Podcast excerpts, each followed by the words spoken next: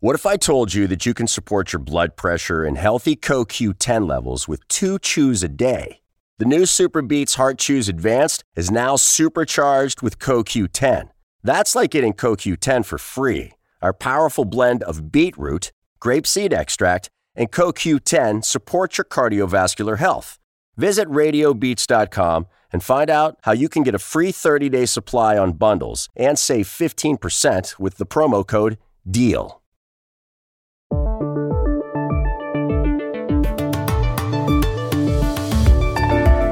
Por la pandemia, el Brasil va camino a que el número de fallecimientos supere al de nacimientos. Dramático. El fenómeno se presenta ya en varias ciudades. Para entenderlo, llamamos a Sao Paulo a Beatriz Yuca, periodista de la edición brasileña de El País de Madrid. Israel está a un paso de lograr la inmunidad de rebaño frente al coronavirus. ¿Cómo lo ha conseguido? ¿Cómo es ahora la vida diaria en ese país? Hablamos con el doctor Shimshon Erdman en Tel Aviv y con la profesora Denise Seidman en Kfar Saba. Avanza lentamente la reconstrucción de la Catedral de Notre Dame de París, que se incendió hace dos años. Reabrirá sus puertas en 2024. El presidente Emmanuel Macron la visitó ayer. ¿Qué sienten los parisinos al verla? Amanda Sánchez, corresponsal en esa ciudad, nos lo cuenta en el episodio de hoy. Hola, bienvenidos a El Washington Post. Soy Juan Carlos Iragorri, desde la aldea de La Cuenca, en la provincia de Soria, en España. Soy Dori Toribio, desde Washington, D.C. Soy Jorge Espinosa, desde Bogotá. Es viernes 16 de abril y esto es todo lo que usted debería saber hoy.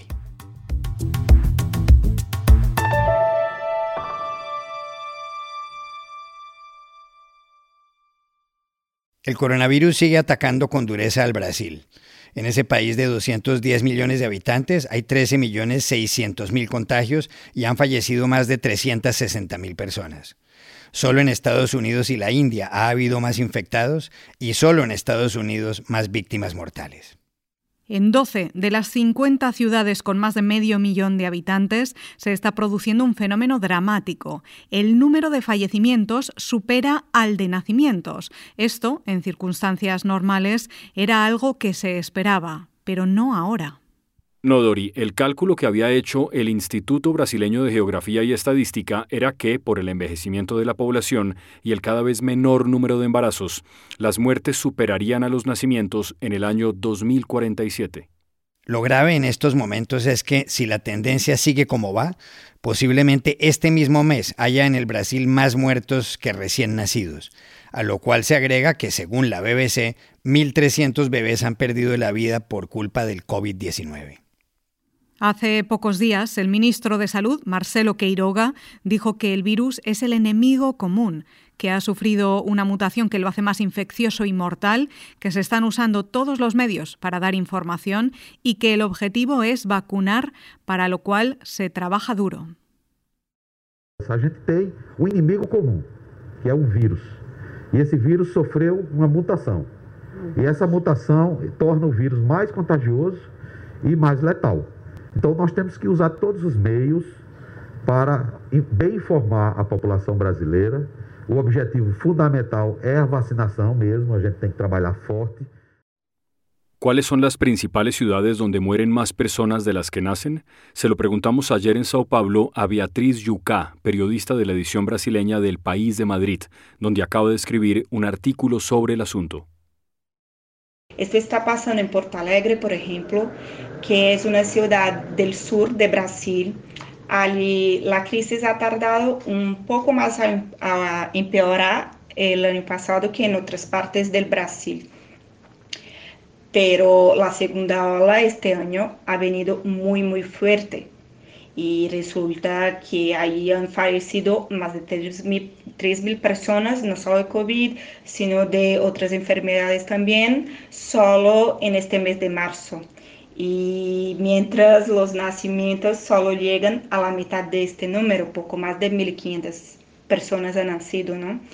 Es una cosa que no pasaba en Porto Alegre desde hace al menos 50 años y la situación es sin duda muy dramática y eh, pasa también en, otras ciudades, incluso unas más conocidas internacionalmente, como por ejemplo Río de Janeiro, eh, y también en Fortaleza, que es una ciudad que queda ya en el nordeste del país, que es una región un poco más pobre, ¿no? con una situación de, pobreza más evidente y de, y de desigualdad incluso al acceso de los servicios de salud.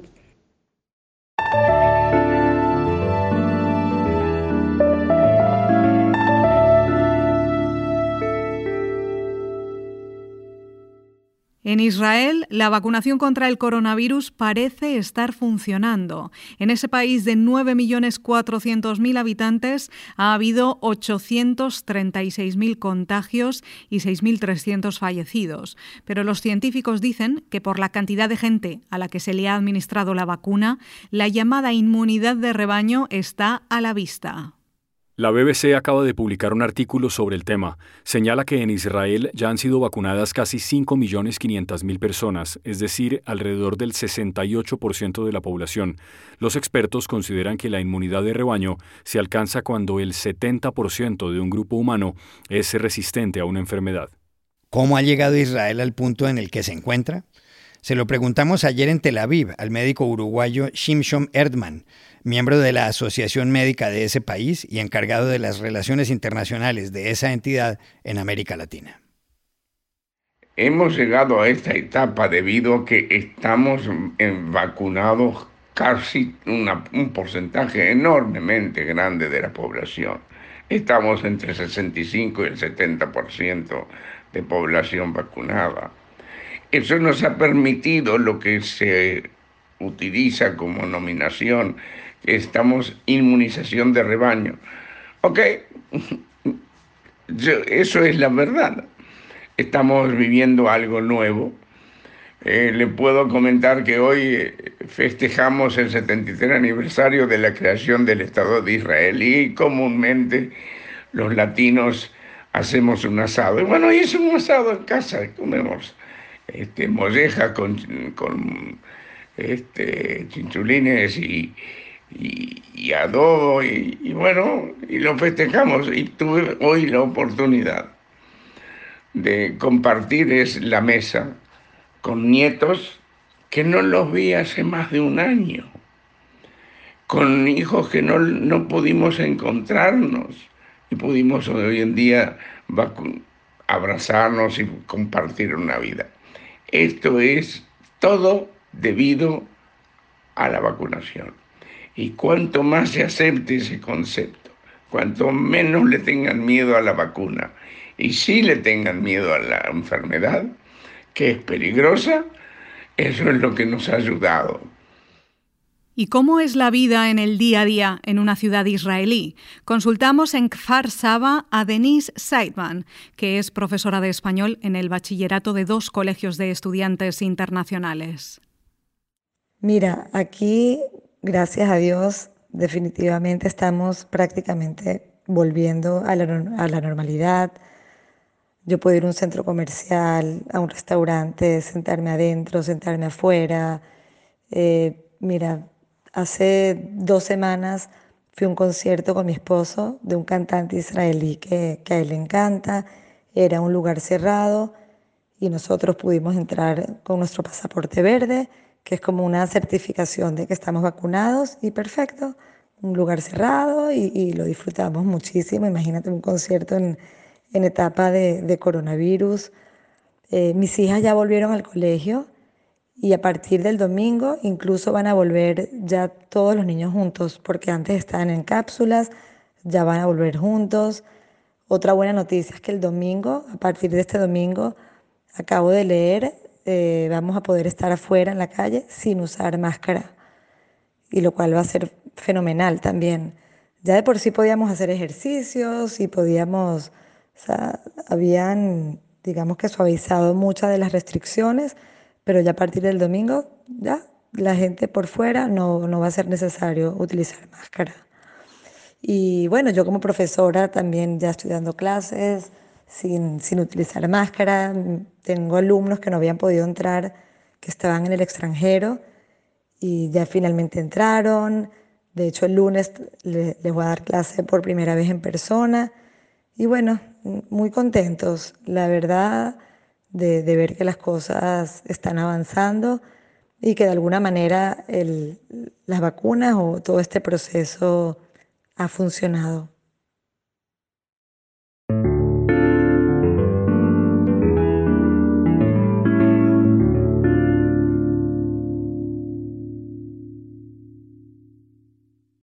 What if I told you that you can support your blood pressure and healthy CoQ10 levels with two chews a day?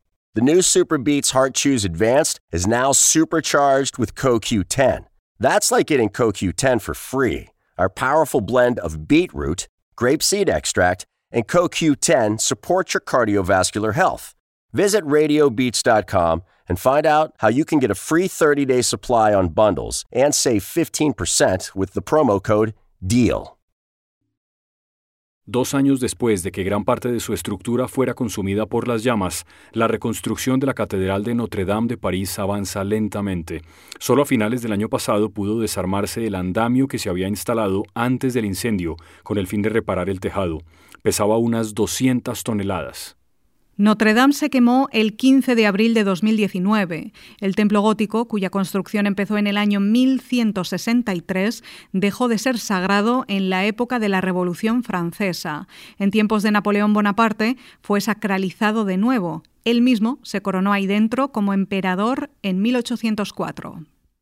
Fue también en el siglo XIX cuando el arquitecto Eugène Viollet-le-Duc reconstruyó la aguja del tejado, justo encima del crucero de la iglesia.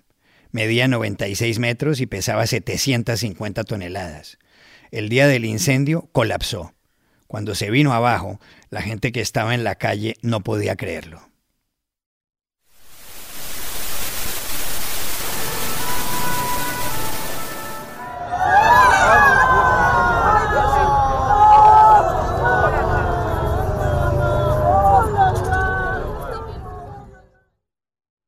Ayer Emmanuel Macron visitó la catedral y confirmó que abrirá sus puertas nuevamente en 2024.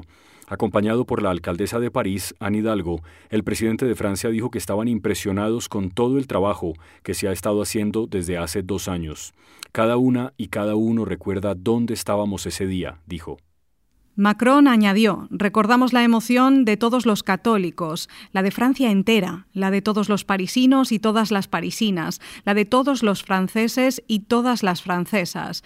Y creo que aquí podemos ver cómo en dos años se ha logrado un trabajo inmenso. Impressionné de tout le travail qui a été fait depuis maintenant deux ans. je crois que chacune et chacun se remémore aujourd'hui là où nous en étions il y a deux ans, l'émotion euh, qui était la nôtre et l'émotion de, de, tous les, de tous les catholiques présents et de France entière, de toutes les Parisiennes et tous les Parisiens et tous les Français et toutes les Françaises. Et je crois qu'on voit ici combien en deux ans euh, un travail immense a été accompli. ¿Qué siente una persona que vive en París cuando pasa ahora frente a la Catedral de Notre Dame? Para saberlo llamamos a esa ciudad, la ciudad Luz, a Amanda Sánchez, periodista venezolana y corresponsal en Francia de Caracol Radio, de Colombia. Bueno, la catedral sigue estando allí, a la vista de todos, ella nunca pasa desapercibida, entre otras cosas por la altura, pero cuando uno va por el borde del Sena y comienza a ver la Ile de la Cité, donde se encuentra exactamente la catedral, lo primero que salta a la vista son las dos torres de la iglesia, ahora más llamativas aún por los andamios que están alrededor, también una especie de red, escaleras, pareciera que tuviera como una armadura, sobre todo si la ves desde cerca, porque todavía es posible caminar justo justo al lado o al frente de la catedral, solo que bueno, no se puede entrar. Yo diría que en este momento de pandemia se vuelve incluso como más místico ese encuentro con Notre Dame, porque además la zona está casi siempre vacía o al menos con muy poca gente.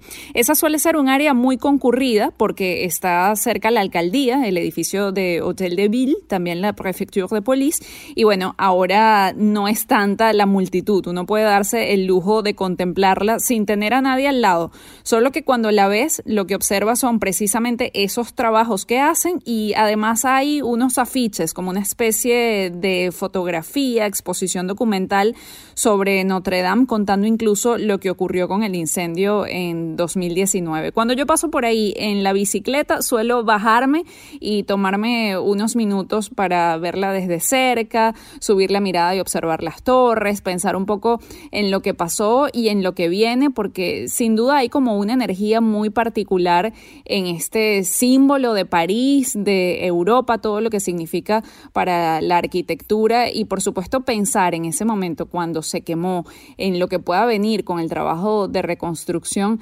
siempre termina siendo como un momento meditativo, contemplativo muy especial.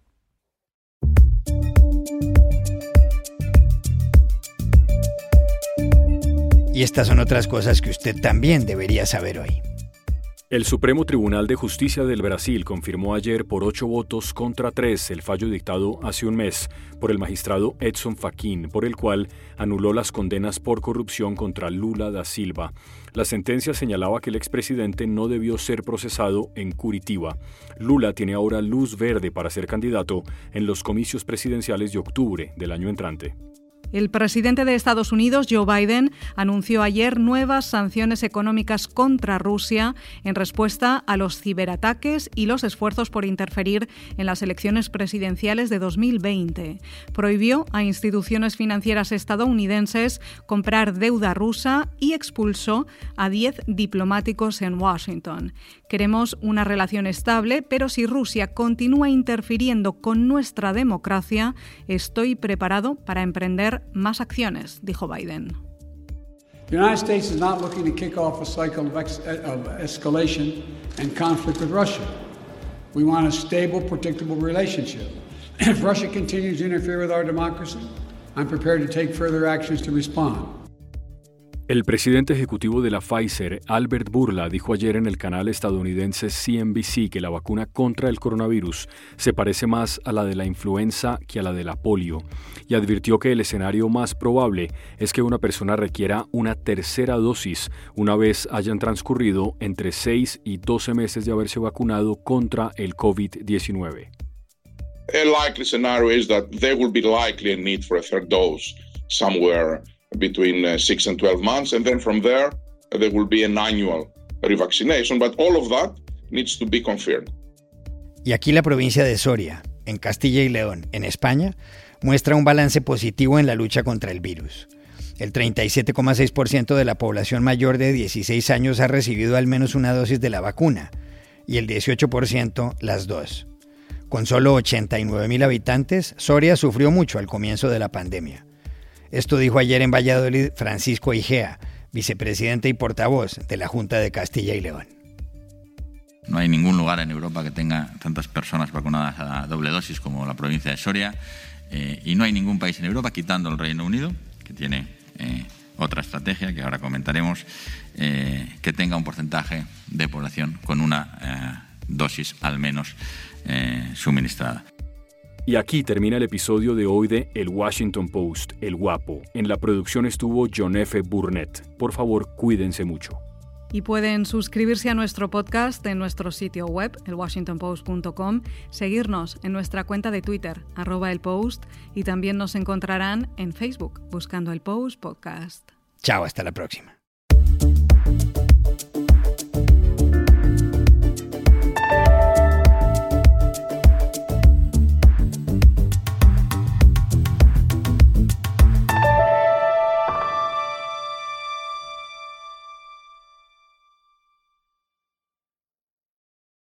Why pay more for a separate CoQ10 supplement? Enjoy twice the benefits with SuperBeats Heart Chews Advanced from the number one doctor, pharmacist, and cardiologist recommended beat brand for heart health support. The new SuperBeats Heart Chews Advanced by Human is now infused with CoQ10. That's essentially like getting CoQ10 for free. Our powerful blend of beetroot, grapeseed extract, and CoQ10 ingredients support nitric oxide production healthy blood pressure, healthy CoQ10 levels, and heart healthy energy with two tasty chews a day.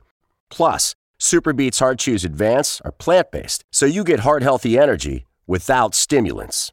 For a limited time, get a free 30-day supply of Superbeats Heart Chews on all bundles and 15% off your first order by going to radiobeats.com and using promo code DEAL. That's radio, B-E-E-T-S dot com, code DEAL.